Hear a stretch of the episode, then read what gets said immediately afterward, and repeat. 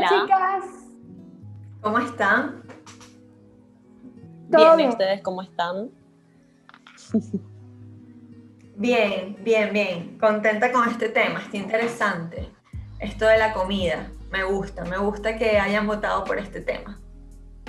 Sí, bueno Isa, como decías, y para todos los escuchas, hoy vamos con nuestro segundo episodio de la segunda temporada en Altamar. Sé que nosotras estamos muy contentas y queremos saber si ustedes también lo están disfrutando y eso es algo que pueden comentar desde ya en los comentarios. El tema de esta semana es alimentación emocional. Vamos a ponerlos un poco en contexto.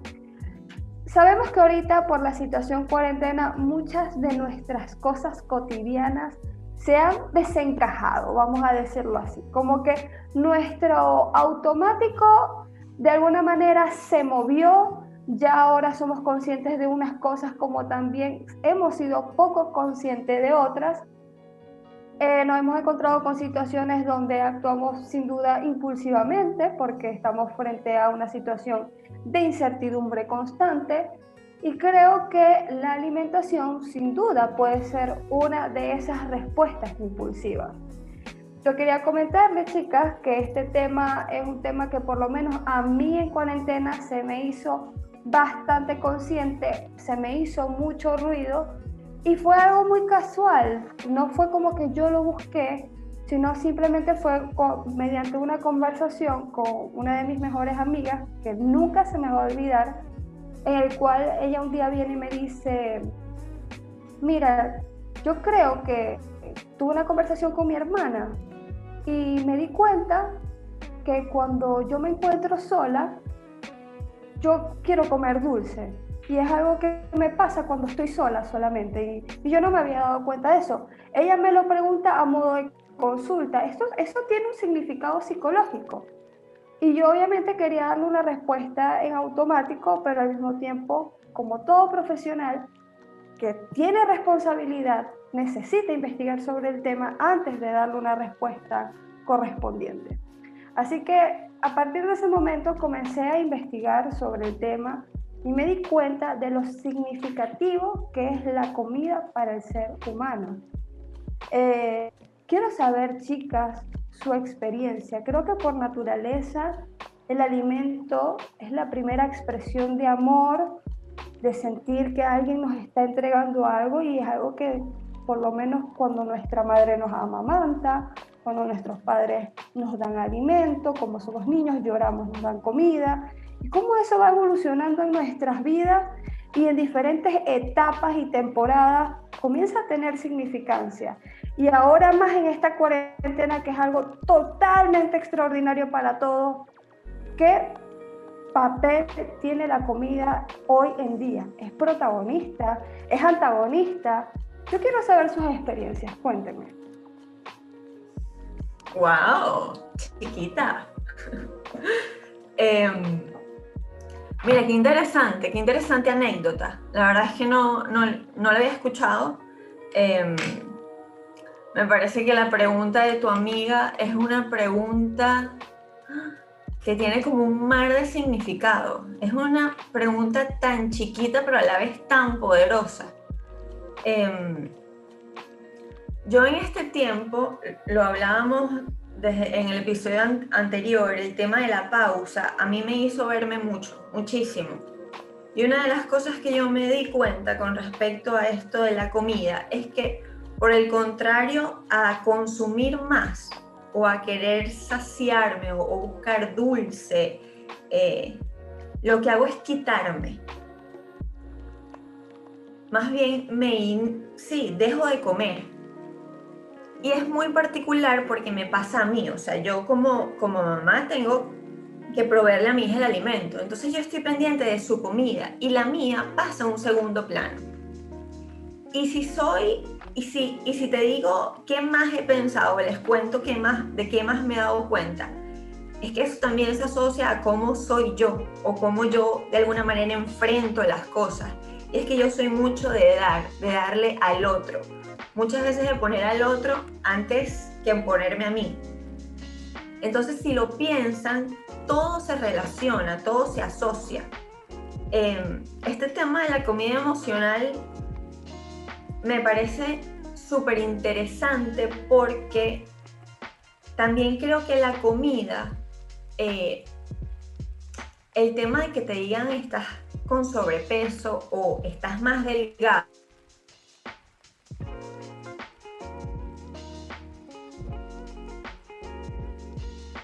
es como algo socialmente aceptado. O sea, eso se escucha y la gente responde y la gente que sabe cómo manejarse ante un comentario así.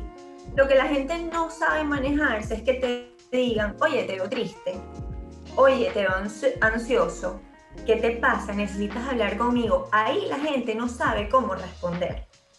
Entonces fíjate que volvemos a utilizar el tema de la comida también como, como para girar el foco de atención. Como para yo prefiero que me digan por qué estás más flaco o por qué estás más gordito a te veo triste. Entonces creo que es muy, muy interesante todo lo que nosotros podemos, podemos descubrir a partir de esto, a, partir de esto que además nos acompaña siempre. O sea, para, tener, para poder vivir tenemos que alimentarnos. Entonces es algo a lo que realmente tenemos que ponerle atención. Sí, la verdad es que este tema yo al principio como que no enganchaba mucho en el sentido de que no me llegaban ideas, eh, pero, pero nada, pensándolo bien, yo la verdad es que soy una persona que a mí no me gusta mucho cocinar, prefiero que otra persona lo haga por mí Em, y de hecho antes, o sea, antes de la pandemia, obviamente, por mi trabajo, eh, yo siempre tenía que comer en la calle, por los viajes, todo eso, bueno, en fin. Eh, ahora, con esto del encierro, como que se, se intercambiaron los roles. Ahora mi novio sale a trabajar y yo soy quien se queda todo el día en el departamento. Entonces, ¿a quién le toca cocinar? A mí. Entonces, me pasa, como te pasa a ti también, Isa, que, que yo siento que si yo hago la comida para los dos, como que yo voy a hacer algo más rico y bueno, como que yo también me estoy viendo quizás en la, mm, como obligación, por ejemplo, de hacer algo, bueno, más allá de que sea sano, que sea completo, que nos nutra, eh, sabes, algo bien. Pero yo sé que si yo no, yo no haría esa comida para dos personas, sino solamente para mí, yo me haría cualquier cosa. Y eso es algo que no está bien en realidad. O sea, porque más allá del hecho de que no me guste, como que, ¿qué está pasando detrás de eso? O sea que, bueno, es importante que nos alimentemos porque nuestro organismo, nuestro cuerpo es nuestro templo y la forma en que se vea reflejado hacia los demás o cómo los demás te vean a ti tiene mucho que ver con lo que nosotros hagamos con él. Más allá de hacer ejercicio, comer sano, lo que sea, es eso, es o sea, cómo estamos cuidando nosotros de nuestro cuerpo, cómo estamos cuidando nosotros de nuestra alimentación, porque eso siempre va a tener como una repercusión a lo que los demás nos van a decir o a ese tipo de comentarios que, que también comentabas. Por ejemplo, la gente está socialmente acostumbrada a que dice, no, es que fulanito está más gordo, no, es que no sé quién está más flaco pero nadie sabe que en realidad detrás de, ese tema del peso o de la alimentación hay algo que tiene que ver con las emociones. Hace días yo les comentaba a ustedes que mm, tuve, tuve la oportunidad de ver un documental que, bueno, si lo consigo de nuevo les vamos a, asegurar dejar el link en, en la descripción, que hablaba de que la alimentación tiene como tiene un grado importante en nuestras neuronas también. O sea, es decir, no tiene nada que ver si eres más inteligente o no, pero sí tiene una repercusión el hecho de la forma en que tú aprendas, en el conocimiento que tú tengas, porque evidentemente todo lo que nosotros ingerimos, más allá de que, bueno, de que quizás nos haga subir de peso, quizás no, lo que sea, pero también tiene mucha importancia con lo que tiene que ver el, cerebro, las neuronas, eh, los dos hemisferios, bueno, todo eso que ustedes ya saben. Eh, pero sí, creo que la alimentación es un tema importante y sobre todo ahora en la pandemia. No sé, yo siempre he sido una persona que soy como muy intensa con la comida en el sentido de que me gusta cuidarme, sí me doy como que mis permitidos, pero como que cuando siento que quizás puedo, puedo como, como, cuidarme, lo hago. Eh, pero, ¿qué pasa con esas personas que, que, bueno, que no tienen un control o como que no tienen un límite?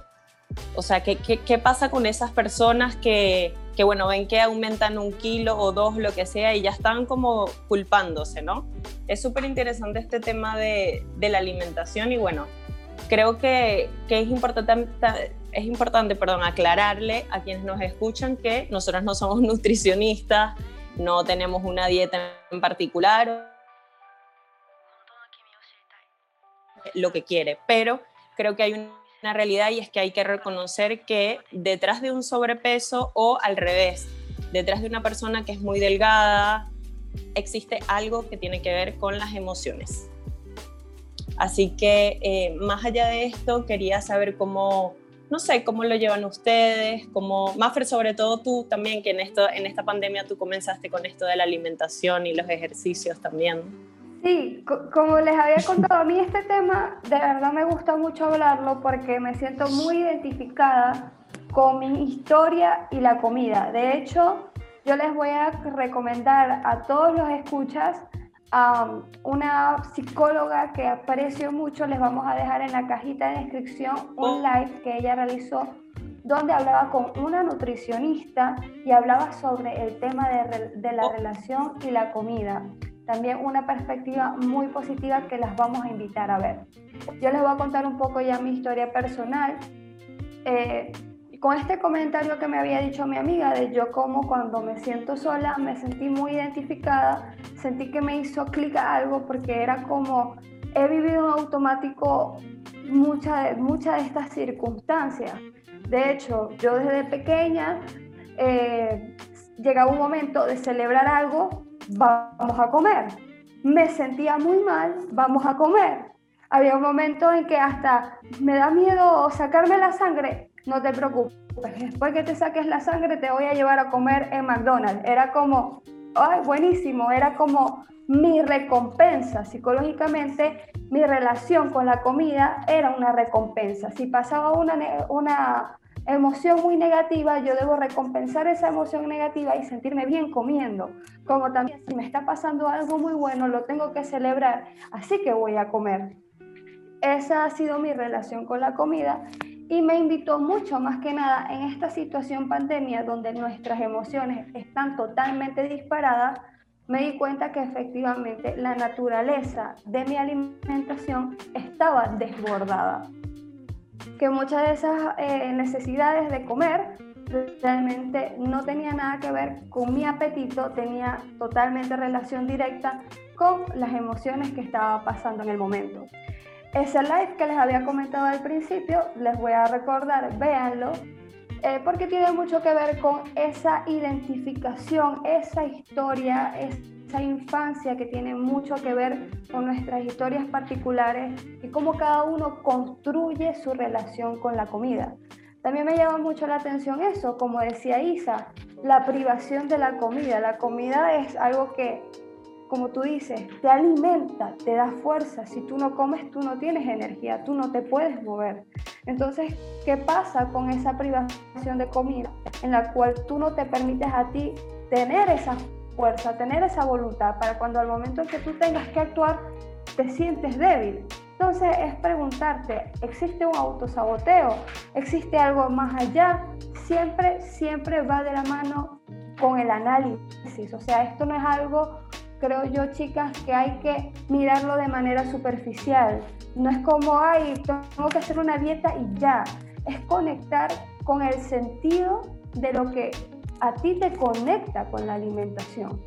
Esto les voy a decir desde mi experiencia personal. No es que les va a de una vez quitar la situación con la comida, en cuanto a veces que pueda dejar de comer impulsivamente para siempre, pero sí vas a ser consciente y efectivamente te va a ti tener mayor, vas a sentir mayor satisfacción porque vas a saber cuál es el límite en cada una de, de las cosas que consumes. Eso por una parte, y algo que también me llama mucho la atención, que también hay casos, y quiero saber si les pasa, que he conocido personas, y me ha pasado a mí, también me ha pasado, como que, ah, yo tengo este alimento, pero este alimento es mío, no lo voy a compartir o lo voy a guardar y no se lo voy a compartir con nadie. Entonces yo creo que también eso habla mucho de nosotros en cuanto a la entrega. Yo llegué hace mucho tiempo a conversar con una, con una persona y esa persona eh, me dice es que yo tengo esta torta y yo no la quiero compartir porque de verdad que es solamente mía, mía, mía. Y a un momento en que yo llegué, ajá, pero ¿qué significa esa torta para ti? No, pero es porque para mí la torta es felicidad. Y yo, entonces, no quieres compartir la felicidad con el otro. O sea, eh, este tipo de situaciones con la comida te hace tener hasta este tipo de reflexiones tan grandes que es como, como uno dice, uno está en automático, uno por naturaleza tiene que comer mínimo tres veces al día. Y son cosas que, que reflejan tu manera de ser, reflejan tu manera de entregar y de recibir. Y bueno, chicas, yo les dejo con esta anécdota porque quiero seguir conociendo sus experiencias en, en este tema que de verdad llama mucho la atención. Sí, Sí, hay cosas muy lindas que dices. Estoy anotando eso de, de, tu forma de dar y recibir. Me parece que es una frase que tiene mucho significado, mucho valor. Yo creo que es dar, darnos cuenta y, lograr conectar con eso que nosotros estamos sintiendo sin juzgarnos, sino simplemente verlo. Verlo, observarlo, ver, ver cómo eso, no sé, te hace sentir, te hace actuar tal vez pausar y reflexionar en, en cómo quisieras sentir, sentirte cuando te pasan ciertas cosas. Em, pero eso, sin juzgar. También hay que pensar que, que todo es pasajero.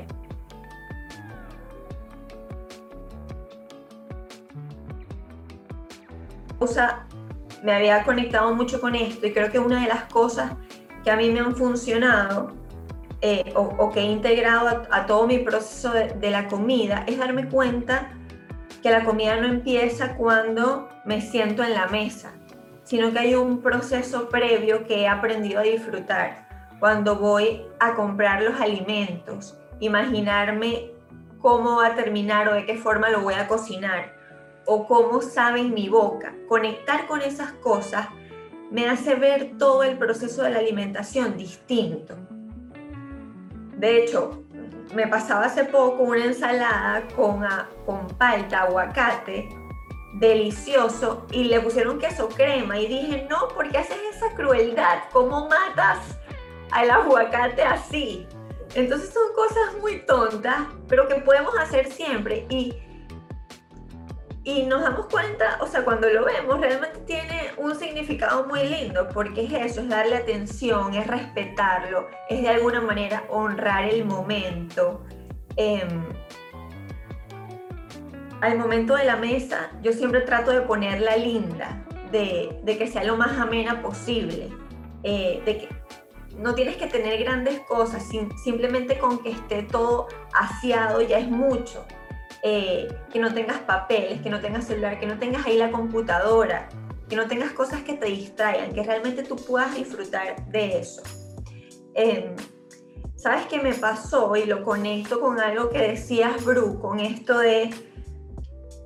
A mí me reforzaban, o sea, vamos al doctor y después te compro la chuchería, te compro el dulce.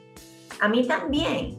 Y nosotros al momento de comer podemos tener pensamientos que facilitan la comida, como por ejemplo, esto está en oferta, déjame aprovecharlo, eh, no sé si lo voy a volver a ver, tenía tiempo que no lo veía. Todos esos pensamientos te facilitan que vayas y consumas y comas. Pero eso no tiene que ver con que tengas hambre realmente. Eso tiene que ver más con una emoción, con un impulso. ¿Qué hay detrás de eso? como también hay pensamientos que por el contrario inhiben la comida. Entonces es, seamos más conscientes, tratemos de tener los cinco sentidos cuando vamos a comer, respetar ese momento. Creo que eso ha sido una de las cosas más lindas que me ha traído esta pausa, porque además es un espacio de compartir. Esto de dar y recibir me parece maravilloso. Sí, yo conecto mucho con lo que dicen ustedes, sobre todo con lo que decías tú, Isa, eh, de, esos pensamientos que, que, a veces son como impulsos. Eh, yo los veo más como quizás estímulos. Por ejemplo, Si tienes en el celular descargado alguna aplicación, la aplicación está ahí constantemente, te regala un cupón, te regalo no sé qué. Entonces pasa muchas veces, pasa no, yo creo que la mayoría del tiempo sucede que bueno, que como que compulsivamente tú vas y te compras un helado, o tú vas, entonces no cocinas y pides algo para comer. Em, yo, por ejemplo, cuando estoy sola, eh, normalmente no disfruto de la comida, como que siempre estoy con el celular o algo así. Pero eh, cuando estoy con amigos, con quien sea, como que me gusta desconectarme, como que me gusta el momento en el que estoy con los demás compartiendo la comida, un almuerzo, una cena, un desayuno, lo que sea, como que ese momento me gusta mucho. Eh, de hecho, en las 10 cosas que no sabías de mí, eh, yo había comentado que mi momento favorito del día es el desayuno, pero es porque me encanta desayunar. O sea, es como que mi momento zen del día, es como que estoy yo con mi café, con mi pancito, con mi arepa, súper feliz. Pero es eso, yo creo que, que uno tiene que darle un significado más allá de lo que estás comiendo, es al momento porque eso te ayuda a estar presente. Y así como te ayuda a estar presente, eres más consciente de lo que estás haciendo también en ese momento y con quien lo estás compartiendo. Porque de qué manera tú vas a disfrutar algo si estás con el celular, si estás pendiente de la televisión. O sea, es, ese momento. Yo creo que, que, mm, durante mucho tiempo como que se ha perdido también bastante eso, ¿no? De, de, quizás valorar más eh, la compañía de la persona mientras estás comiendo eh, porque ahora directamente la gente está tomándole una foto a la comida, subiendo un video, lo que sea. Entonces, creo que, que eso también nos lleva mucho a, a, reflexionar un poco sobre, sobre este tema. Y creo que también me parece importante que mencionar que yo creo que para muchos en este tema de la pandemia, quizás la comida fue una forma de escape y esto es una realidad también. Muchas veces es como comentaba Maffer que, ella decía que, se sentían mal y directamente, bueno, bueno, no importa, me compro una hamburguesa, bueno, no importa, me compro un dulce. Entonces es con qué tanta intensidad lo estamos haciendo y cuál es la intención también. Porque muchas veces vamos directo, nos comemos algo rico y ya está, pero bueno, ¿qué, qué pasa detrás de eso? O sea, ¿con qué intención lo estás haciendo? ¿Lo estás haciendo para escapar de algo, porque te sientes mal, porque no, no estás pasando un buen momento o lo estás haciendo porque es algo que te nace, es algo que tu cuerpo te está pidiendo porque evidentemente sabemos cuando queremos comer algo rico, un dulce, lo que sea. Entonces creo que hay que tener mucha conciencia y, reconocerlo también. Yo creo que es muy, muy importante estar en la posición de reconocer cuándo de verdad necesitamos algo, pero también cuándo en realidad no lo necesitamos y nos tenemos que cuidar más porque yo creo que, por ejemplo, las personas que, que bueno, que, sufren de, trastornos eh, alimenticios, ellos están en una posición que es como, es como si tuvieran una venda. O sea, es, es lógico que, que, lo que ven ellos y la forma en que lo ven no es la misma, por ejemplo, nosotras, por decirte algo. Porque, bueno, ya para ellos existe una distorsión cognitiva súper amplia, súper grande, que no los permite ver como que lo que están pasando es algo que no está bien, es algo que también tiene que ver mucho con lo emocional. Entonces yo creo que esta pandemia y todo en general, creo que está bueno que nos invite a, reflexionar y a pensar un poco de, de, qué manera nos estamos cuidando, qué es lo que nos está alimentando. Y también, como decía Isa, como que ese momento cuando tú vas al supermercado y comienzas a comprar las cosas, no sé qué. Yo les decía, a mí no me gusta cocinar, pero bueno, cuando yo empiezo es como que no hay vuelta atrás, entonces me pasa también que a veces siento una molestia, pero mientras comienzo a cocinar como que digo, bueno, le puedo colocar esto, bueno, y hago eso y así voy, y es algo que me ha funcionado. Así que por ahora mi liberación ha sido cocinar para mí y, y para Carlos, porque si no, la verdad es que yo comería cualquier cosa, pero reconozco que eso es algo que no, que no está bien. Sí, yo creo que esta situación o esta conversación al final podríamos hacer una moraleja. Y bueno, creo que en, en los momentos difíciles es darle un personaje a la comida, o sea, como convertirlo en una persona, convertirlo en un símbolo, en algo que de alguna manera tú le puedas dar palabras para saber, ok, realmente necesito tu compañía o en este momento simplemente puedo estar sin ti. O sea, es a ese nivel de, a ese nivel puede llegar a, a, tener significado para ti la comida. Esto es una situación definitivamente de análisis, o sea, si por ejemplo, como decía como decía Isa,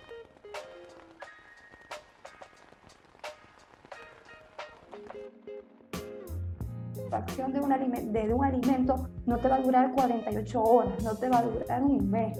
Es increíble, yo a veces hasta en broma, cuando estoy comiendo algo que, que me gusta mucho, digo, quisiera que la satisfacción de esta pizza me durara ay, por lo menos una semana, pero es increíble cómo mi cuerpo al otro día otra vez tiene hambre.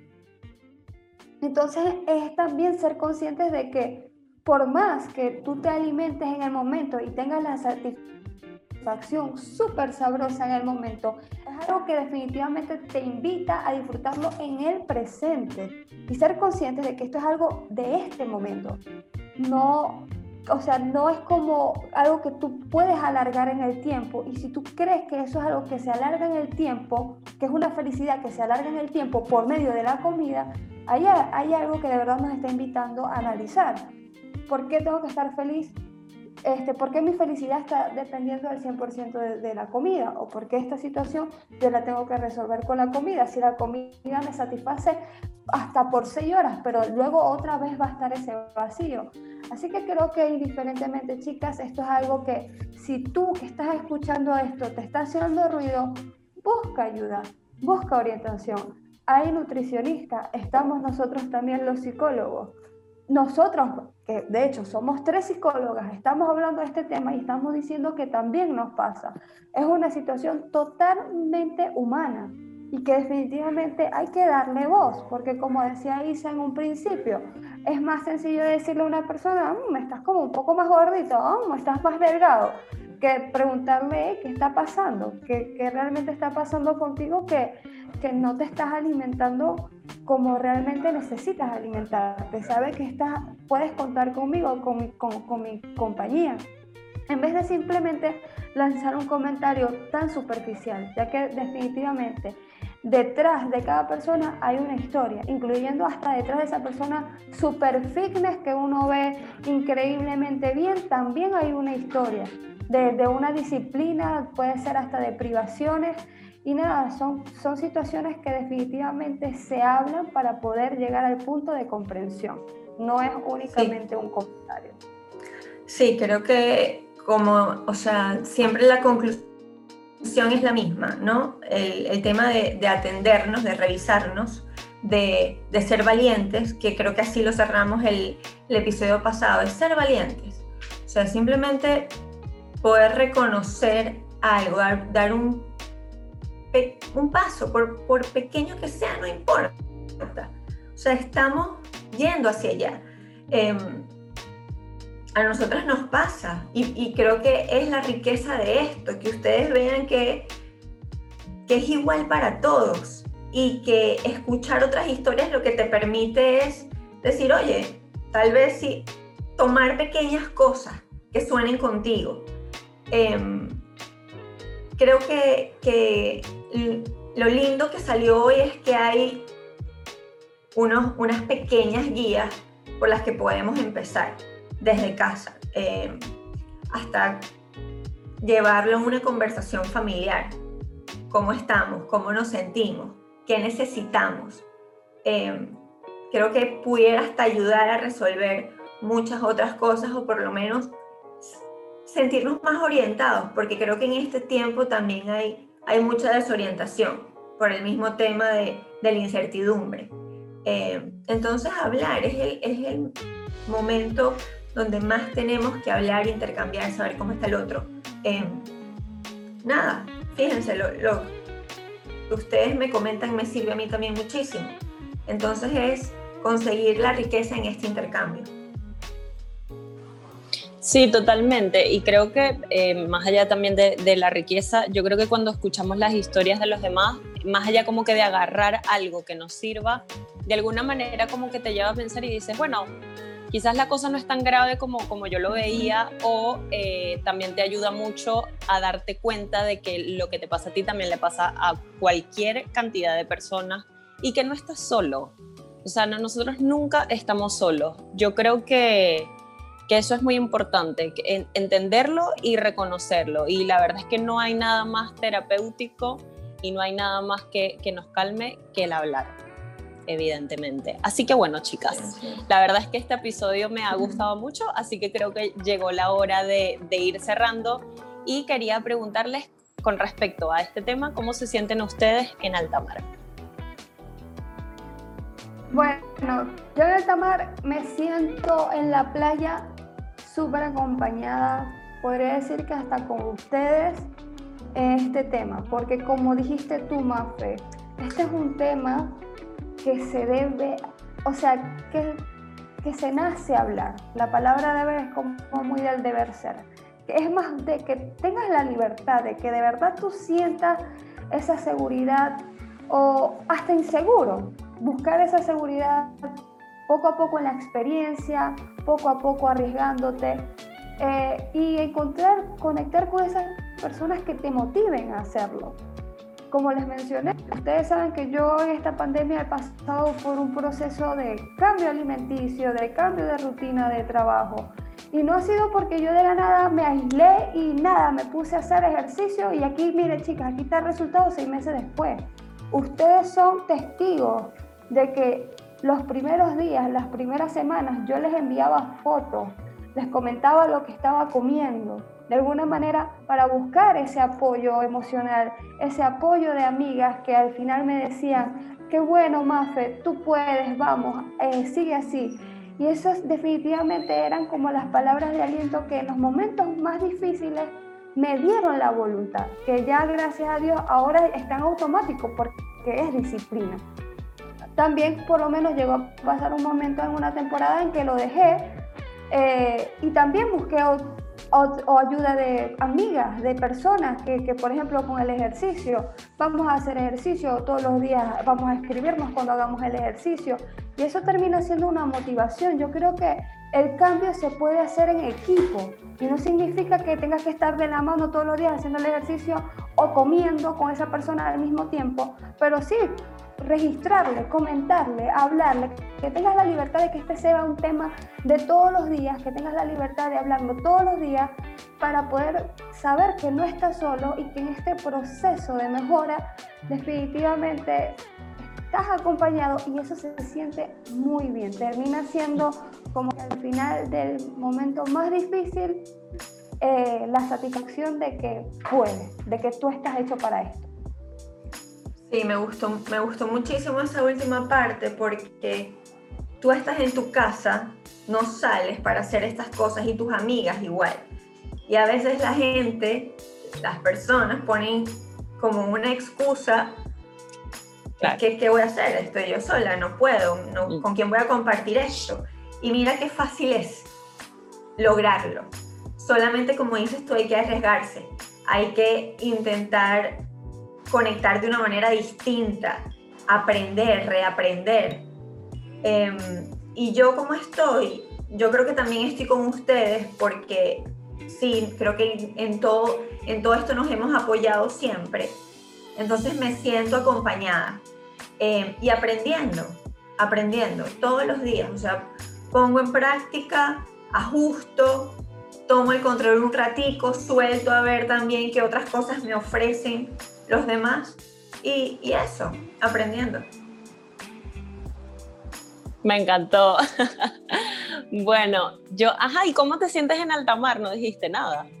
Dije con ustedes acompañada. Ah, bueno, bien, bien.